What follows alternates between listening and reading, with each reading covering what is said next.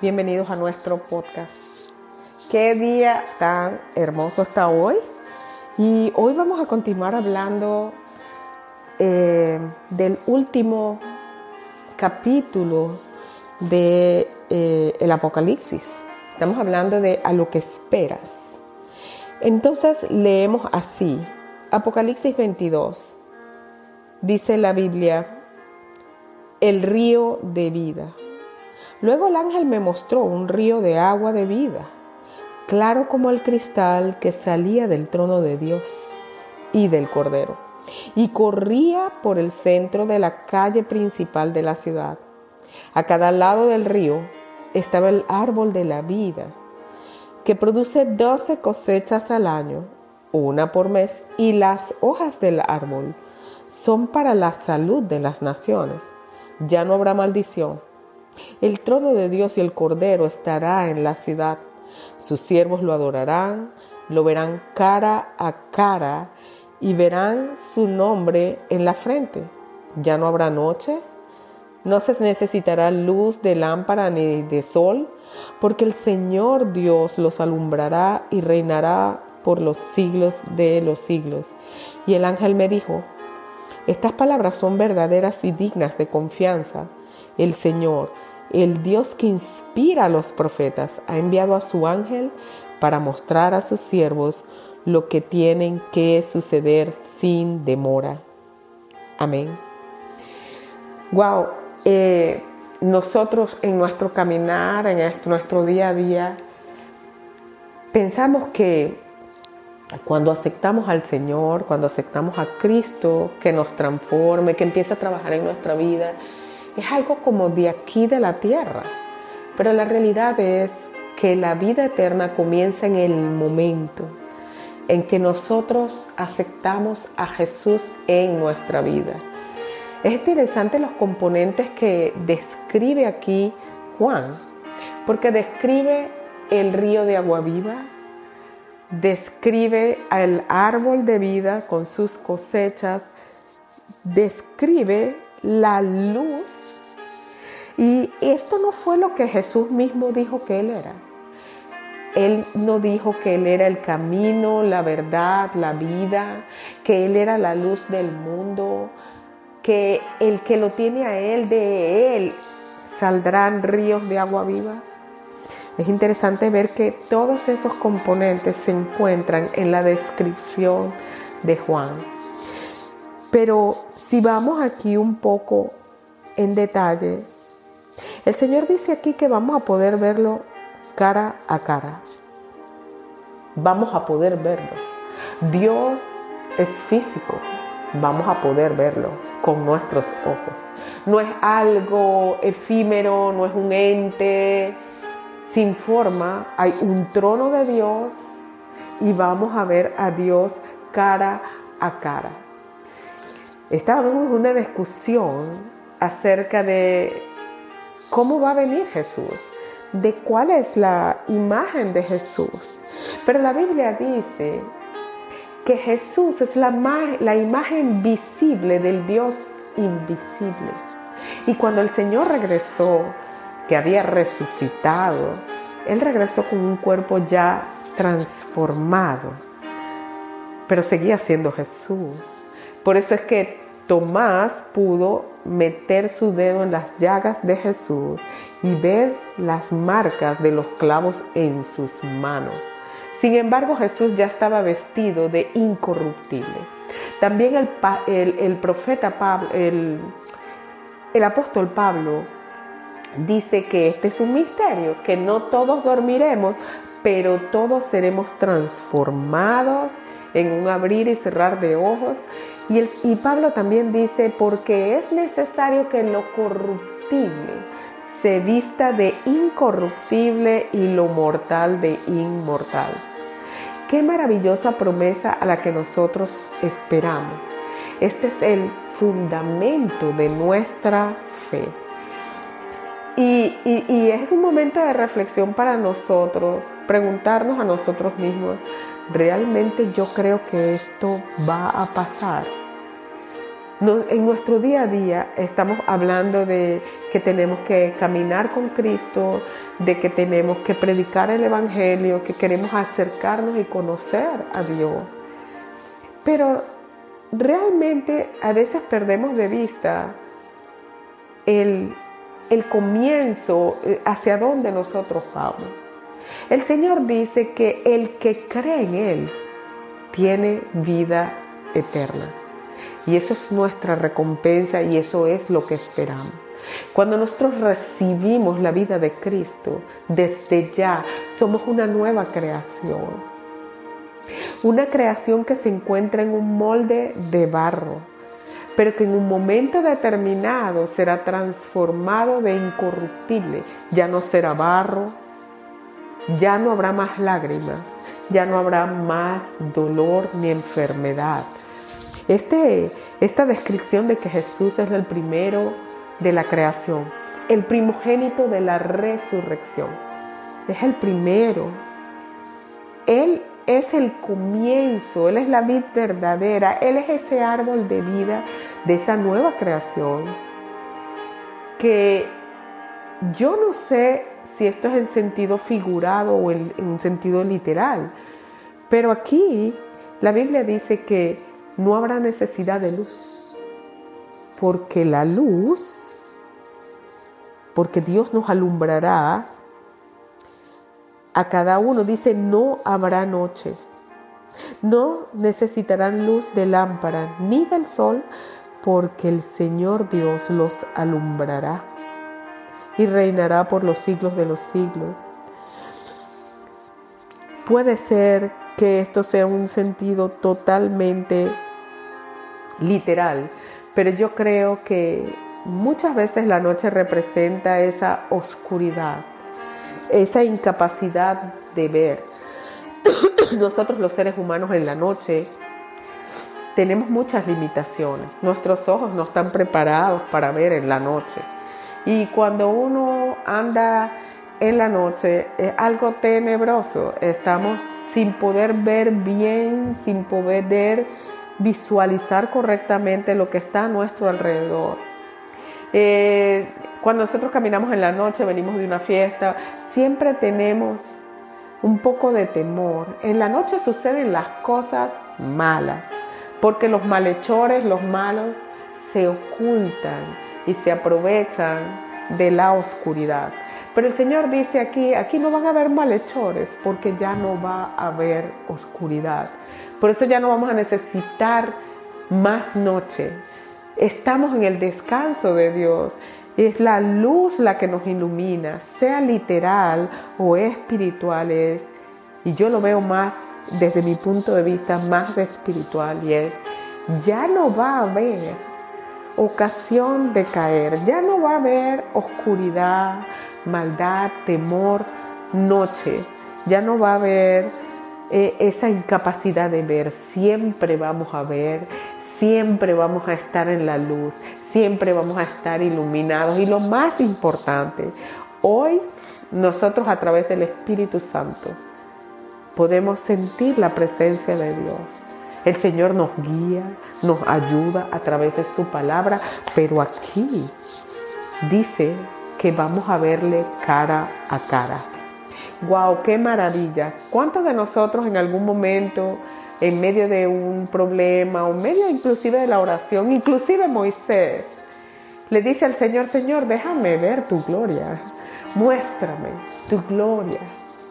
Y el Señor le dice a Moisés, Moisés, tú no puedes verme hoy porque ningún hombre puede verme y vivir pero te voy a mostrar mi espalda, te voy a mostrar mi resplandor. Era porque Moisés no había sido transformado.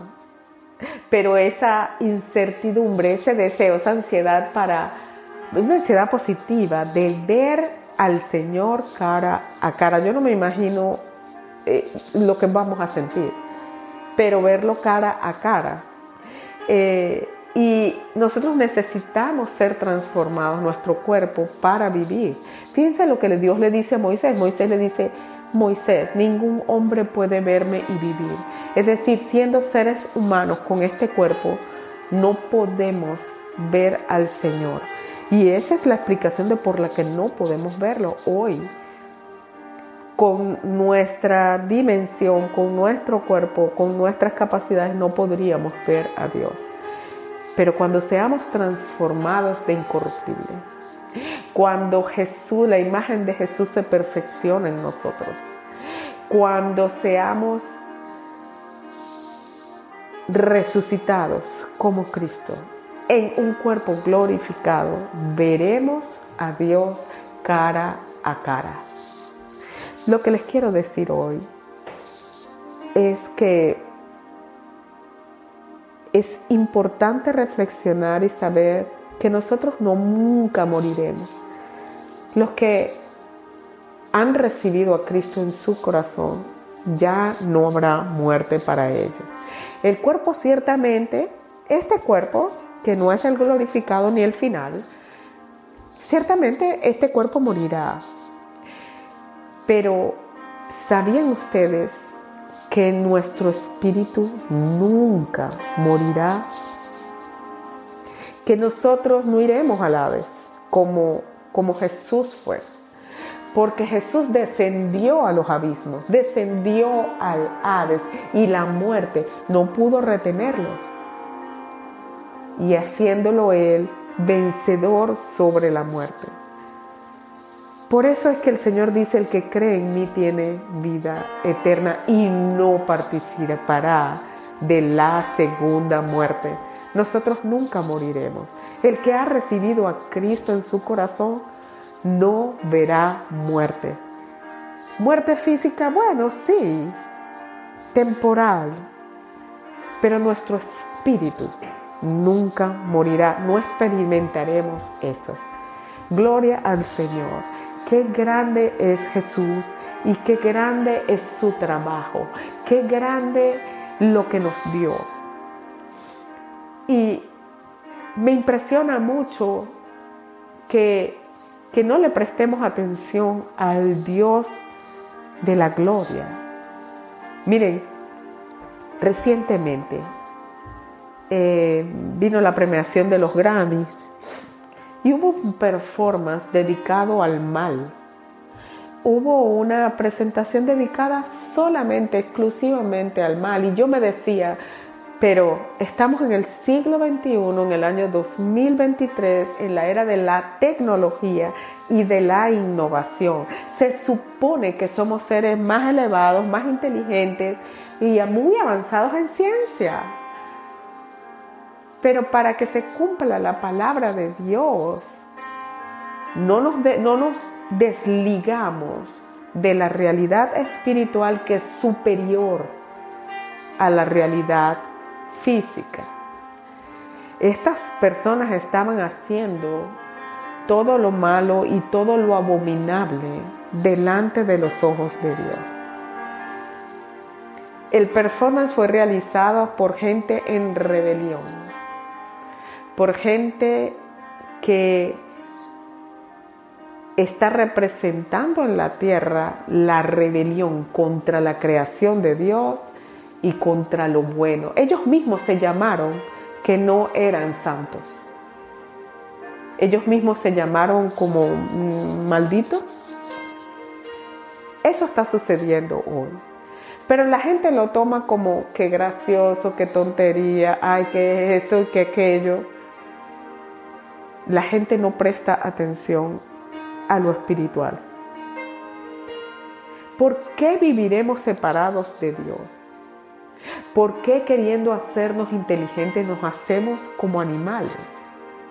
¿Por qué hoy tú que estás escuchando no te detienes a pensar y mirar a tu alrededor? Toca una hoja de una planta Mira a tu alrededor, levanta tus ojos al cielo y sé honesto contigo mismo para ver si puedes negar la existencia del Dios Todopoderoso. Mi llamado hoy es para todo el que me escucha a recibir la vida eterna que es a través de Jesucristo. Jesús vino a la tierra como había prometido y tuvo una gran batalla espiritual para dominar y quebrar la muerte, para destruir la enfermedad, para rescatar la tierra, para tomar de nuevo toda autoridad y sobre toda potestad. El Señor vino a la tierra y murió, tuvo que morir, muerte de cruz, para descender a la muerte y, e ir a arrebatar las llaves de la muerte para que la muerte ya no tenga control sobre todo el que confiesa su nombre. ¿Qué es lo que recibes cuando tú dices, Señor, ven a vivir en mí? Recibes el Espíritu Santo, es un nuevo espíritu, un espíritu de vida. Recibes la vida eterna. El Señor te da derecho a ser hecho hijo de Dios. Y Dios va a empezar a trabajar dentro de ti a guiarte a toda verdad, a transformar tu vida en una vida llena de abundancia. Esa es la oferta de Dios. Al igual que en el jardín del Edén. El Señor hoy te llama a decidir entre comer el árbol de la vida y comer el árbol de la muerte, el árbol que ciertamente morirá. ¿Por qué andarás en tiniebla? ¿Por qué no tendrás esperanza? ¿Por qué no vivirás para siempre? ¿Por qué no tendrás una vida llena de bendición?